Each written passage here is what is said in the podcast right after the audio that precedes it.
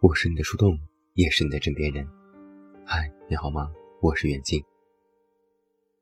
那在今天晚上的节目当中，远近为你送上的这篇文章来自卢俊，题目叫做《小镇里的财富焦虑》。这个春节假期，我发现了一件让我略微有些惊讶的事情。我的老家，一座并不大的二线城市，生活在这里的人。很多人陷入了一种类似于网络上比较风行的财富焦虑。比如，我在老家吃饭的时候，一位长辈问了我一个这样的问题：“你对现在的中美贸易战怎么看？”这个话题，我和我的同事朋友都几乎没有提起过。而当这位长辈真的面对面问我这个问题的时候，我一度错愕。不是不确定问题，我甚至不确定是不是眼前这个人在问我这个问题。当他重复了几遍之后，我才知道，他是真的在认真关心这个问题。但是我也不知道应该从哪里开始和他聊这个话题，于是反问道：“你为什么会想问这个问题呢？”他拿出了手机，给我看他几个保存的抖音视频，几个话题内容大概就是。通货膨胀导致货币贬值，钱存银行是很笨的行为，有钱人通过投资实现财富自由，等等等等。一些内容怎么说呢？其实你说有问题，其实也谈不上。但是当这些内容出现在我老家县城的长辈的手机里，却还是让我有点错愕的。我不知道眼前的他大概是怎样的认知程度。但是从他的眼睛里告诉我，他希望他手里存的钱，可以通过投资的方式实现财富增值。老实讲，看到这样的画面，我的内心是五味杂陈的。在短视频的舆论推助下，好像越来越多的人都触碰到了经济学的结果，但是没有人去研究经济学的脉络，然后单纯的认为。只要是要投资、要理财，那么你就会和别人不一样，就能够实现所谓的税后收入。就像是很多人都知道了所谓的钱能生钱，但怎么生、如何生，这里面有怎样的逻辑和风险，却不太懂，只是知道了一个结果，却不知道过程。在老家的时候。我被问的最多的一次问题，就是现在可以抄底哪里的楼市。所以他们不在乎过程，也不完全听你的分析，只要你给一个答案，什么时候以及买哪个城市。这种简单的诉求让我感觉有些无奈。但是反观他们，他们日常的生活场景似乎就是充斥着这样的观点，大量唾手可得的财富故事。以及漫天弥漫的宏观焦虑，这让我觉得，不仅是在小镇，很多渴望暴富的人，一味想要发财的心思，都走到了一条不太对劲的路上。不瞒各位，老家的夜生活枯燥乏味，无数中年男子的社交方式都停留在夜总会和会所。对于一些人而言，喝酒。除了是日常情绪宣泄的方式，也仿佛是一个重要的社交手段。在很多人眼里，当下没有发财的根本原因，就是没有一些内幕信息源。而这些内幕信息源，他们都认为一般都存在酒后三巡，大家称兄道弟的时候。所以在夜总会，我经常能够看到一个陌生人对着我吹了一瓶之后问。你有没有什么内幕？我说没有。他又问：“你大城市回来的，没点消息透露吗？”我说没有。他说：“你不把我当兄弟。”在这种独特的熟人网络下，大家都相信通过认识人就可以得到重要的消息。只要有了消息，我就可以实现致富梦想。这个逻辑。我也亲眼看到过被有些鸡贼的朋友反向利用。比如我一个朋友阿翔，他在一家基金公司上班，每年过年回家几天，几乎每天都是请老家朋友以及各种老同学聚会。聚会之后拉群加微信好友，唯一诉求就是，要不要买一些理财产品。我本来以为这么无聊的销售手段一定没有效果，但是出其意料的是，效果出奇的好。每次聚会都有人跟着他去买定向的基金。其中阿翔最重要的方式就是这句话：“这只基金连我自己都买了，所以你买吗？”是的，就是这么一个逻辑。大家相信，一个基金公司的员工一定会有一些内幕消息。而他们自己都买的理财产品，一定是知道内幕然后去买的。也正是因为这么一个简单的逻辑，大量的熟悉的、不熟悉的都纷纷购入，然后等待产品的保值和增值。后来我问阿翔：“那你为什么买？真的稳赚不赔吗？”他回答说：“是公司强制要求。”后来的故事我知道了两个细节。阿翔推荐的理财产品平均亏损是百分之三十，但是阿翔依然孜孜不倦地在朋友圈和各个群分享各种消息。大概意思是，悲观中保持乐观，要在别人恐惧的时候贪婪。就是这么一条内容准则，听说每个月还是能够炸出一些销售额，还是有人相信能够入场抄底，不仅可以弥补之前的亏损。还能够瞬间完成财务翻身。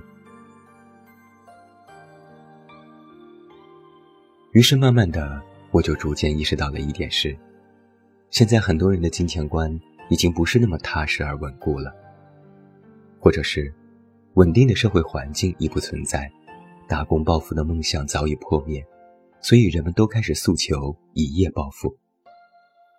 有时是调侃，有时还真的是这么希望。越来越多的人开始不相信勤劳可以致富。有人会搬出以前学过的资本家剥削剩余价值的理论，和我说着：越勤奋越容易被人剥削。所以大家试图发财的方式都认为要去投资，要有内幕。就像很多人觉得那些投资赚钱的人无非是两条：第一是入局早，第二是有内幕。就像有人以为炒房者的逻辑也非常的简单粗暴，抄底就好，总是可以在最低点买到房子，买完之后房价就可以暴涨。也正是因为这样，我也很少介绍什么业内消息，也尽量保持低调。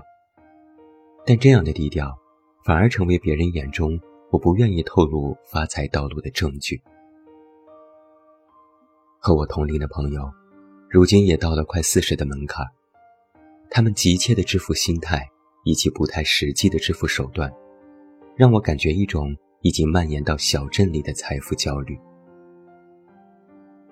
我试着认真和一些关系比较好的朋友分析关于赚钱这件事，我是真的认为只要勤劳就一定可以赚到钱。倒不是说勤劳有多高尚，而是其实任何一个行业。百分之九十的人都没有我们想象当中的勤劳，或者说，大部分人都已经以为努力已经到头了而放过自己。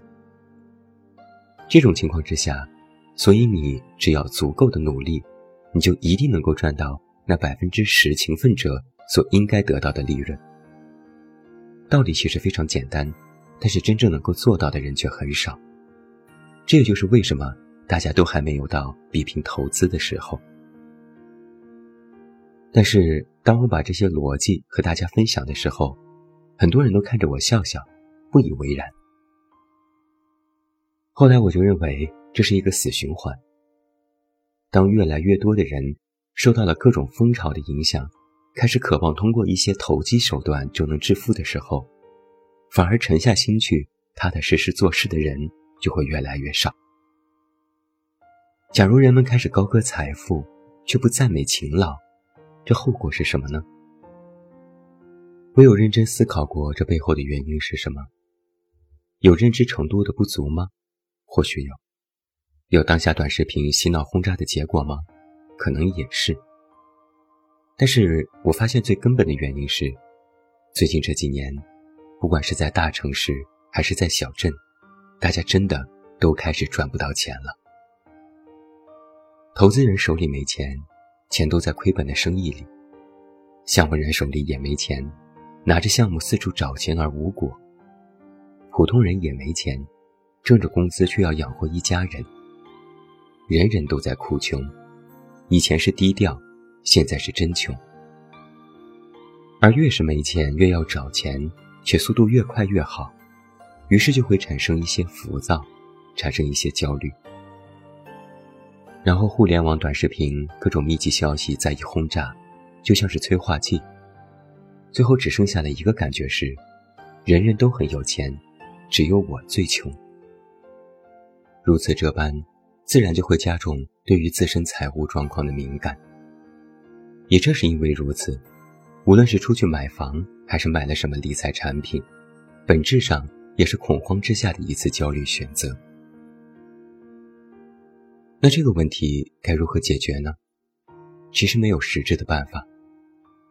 就像现在人很多都在分析房地产、分析互联网、分析短视频、分析各种赚钱的风口。但能赶上的早就赶上了，赶不上的，再分析也都是踌躇不前。收入不增加，经济不发展，那么行业的问题就不会解决。但想办法让自己能够搞到钱，肯定不是靠什么内幕消息的。人们对于财富焦虑的本身，是一种对于未来的焦虑。说白了，是在三年疫情之后对于动荡的焦虑。而保稳，才是身心稳定的良策。在最近这几个月里，我有密集看过一些关于经济分析的文章，里面都提到了两个词，一个是保稳，一个是勤劳。我觉得这是大实话。在二零二三年的开端，我更无比坚定地相信这两个词。毕竟，你和我，我们这些普通人。没有动辄千万上亿的项目要做，没有什么大风险的生意要投，没有什么集团内部斗争去考量。我们要面对的，是日常生活里的一饭一书，是一份可以养活自己安稳度日的工作，是体面而开心健康的活在这个世界上。勤劳致富这个词，更要在这一年深深印刻在我们每一位的脑子里。光是努力这一点，我们很多人其实就差了整整一大截，就更不用去说什么逻辑、知识或格局。唯一可以做的，就是比同行更努力，比同龄人更勤奋这件事。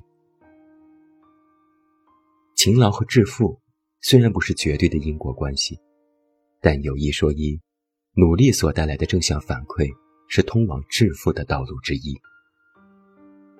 而所谓的财富焦虑，亦或者说每一种焦虑的背后，都是在提醒你，有问题，抓紧解决，最好自我解决。